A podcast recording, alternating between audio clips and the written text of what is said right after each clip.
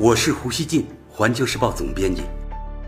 我和环球时报拥有广大粉丝，同时呢又饱受争议。那么，胡锡进究竟是什么人？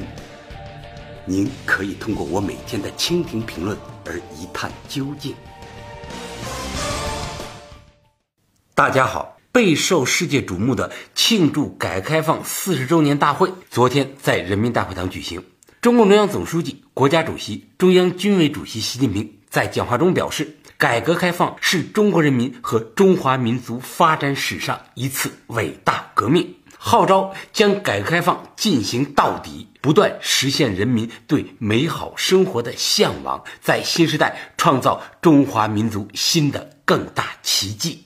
这是习近平主席为全党全国各族人民以及面向整个世界所做的。总结，他讲话的很多金句迅速呢流传开来，高度契合了整个中国社会对改革开放的拥护以及进一步深化改革开放的决心。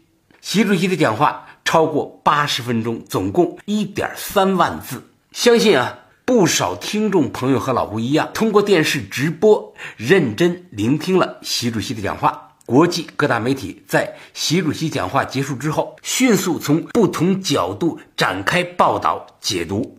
日本共同社十八日在报道中提到，当前呢恰逢美国与中国的贸易紧张之际，中国领导人表示将积极建设一个开放型经济。美国政府则是在推行保护主义以及美国优先的政策。塞浦路斯金融邮报评论说：“纪念改革开放，没有什么方式比采取措施深化改革、扩大开放、推动创新更好的方式了。这将推动中国自身的发展，也将推动全球的增长。”英国广播公司 BBC 在题为“习近平称中国永远不称霸”的报道中说，习近平在讲话中强调，北京是世界和平的建设者，国际秩序的维护者。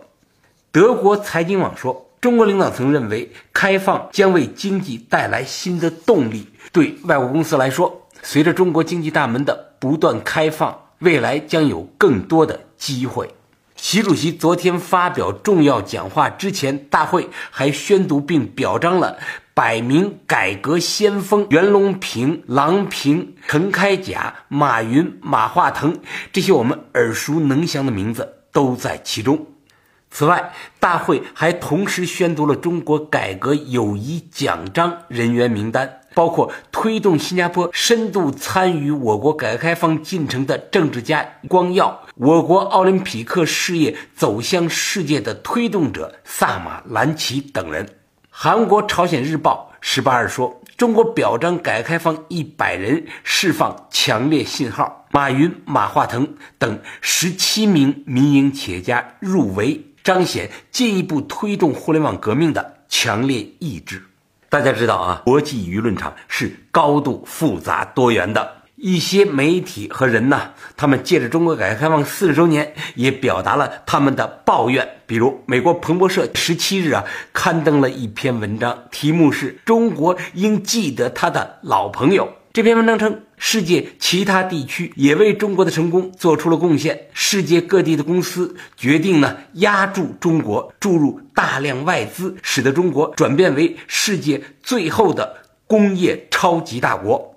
如今呢，世界意识到他们的贡献没有得到完全的回报。据老夫所知，在西方的精英层中，确实呢，有些人存在相似的想法。最近在《连线》杂志的一次座谈会上。英国前首相布莱尔形容中国迅速崛起是西方世界面临的单一最大挑战。当然了，这种看法并不能代表全世界。韩国亚洲经济网站十八日说，中国改革开放四十年，发展了自己，也造福了世界。英国金融时报十八日引述牛津大学全球史教授弗兰科潘的评论说：“中国不断增长的实力，并不需要使其与西方格格不入。太阳在东方升起，并不意味着在西方落下。”从国内外的各种大量议论中可以看到，中国的改革开放，无论对于中国还是世界，都毫无疑问是惊天动地的大事儿。昨天，中国再次展现了继续推动改革开放的决心。而老胡认为这是我们的不二选择。大家知道，改革开放是伟大的实践过程，从邓小平到江泽民、胡锦涛，再到习近平，几代领导人带领全党和全国人民应对了当时不同的国内外挑战。中国特色社会主义道路是一步一步走出来的。中国改革开放堪称人类发展史上的伟大创举。对比今天的中国和一九七八年的中国，经济实力按美元计算翻了八十多倍，国家跨越了从苏联解体及冷战结束到金融危机以及阿拉伯之春等一系列变迁。中国的经济飞速增长、社会转型与政治道路的稳定性形成惊世的契合。中国改革开放没有像某些西方人希望的那样啊，成为引爆的原子弹，而是呢不断加入新机组的核电站，绵延不绝地释放出能量。改革与发展在这个世界上实际上并不稀罕，自我坚持也不稀罕。真正让世界拍案叫绝的是中国这么大的体量。它同时呢，让改革发展稳定形成了极值一般的绝配。眼看着一个个国家和体制，他们所谓的改革突然呢就变成了革命，他们如今已经消失在历史中。而中国的改革开放继续呢如沐春风，这当中的经验确实啊很让人震撼。因为呢不仅走得快，而且走得长，所以呢中共领导的改革开放。把这个国家奇迹般的带到了世界第二大经济体的位置上。一九七八年，中国的人均 GDP 仅是印度的四分之三，但是今天呢，我们的人均 GDP 已经是印度的大约四倍。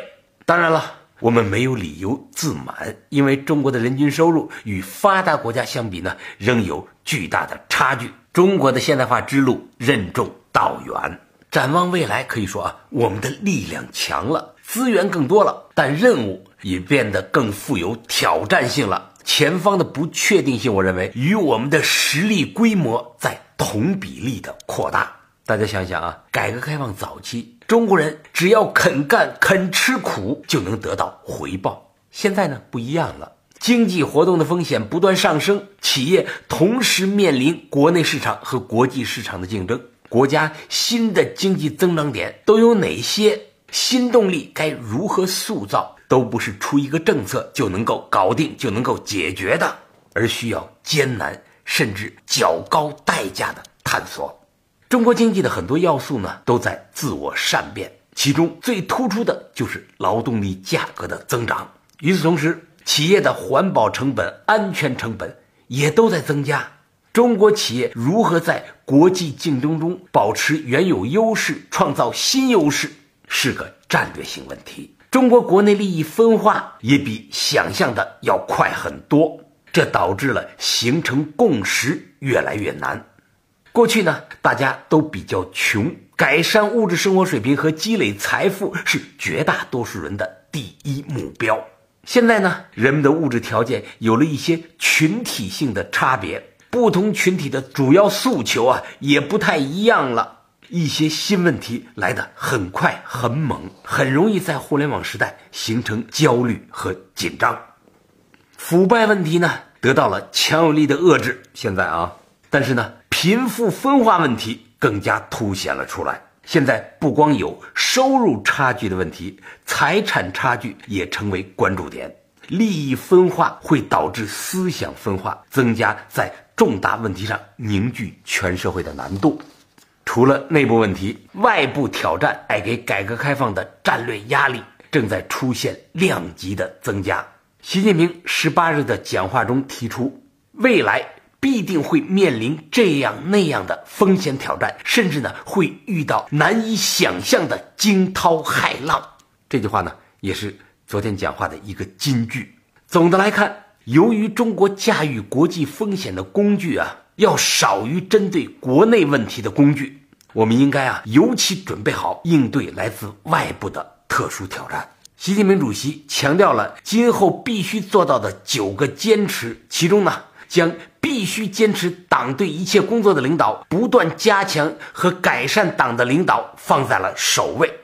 他同时指出，党要坚持科学执政、民主执政、依法执政。过去四十年的经验告诉我们，这是中国改革开放事业不断成功的根本保障。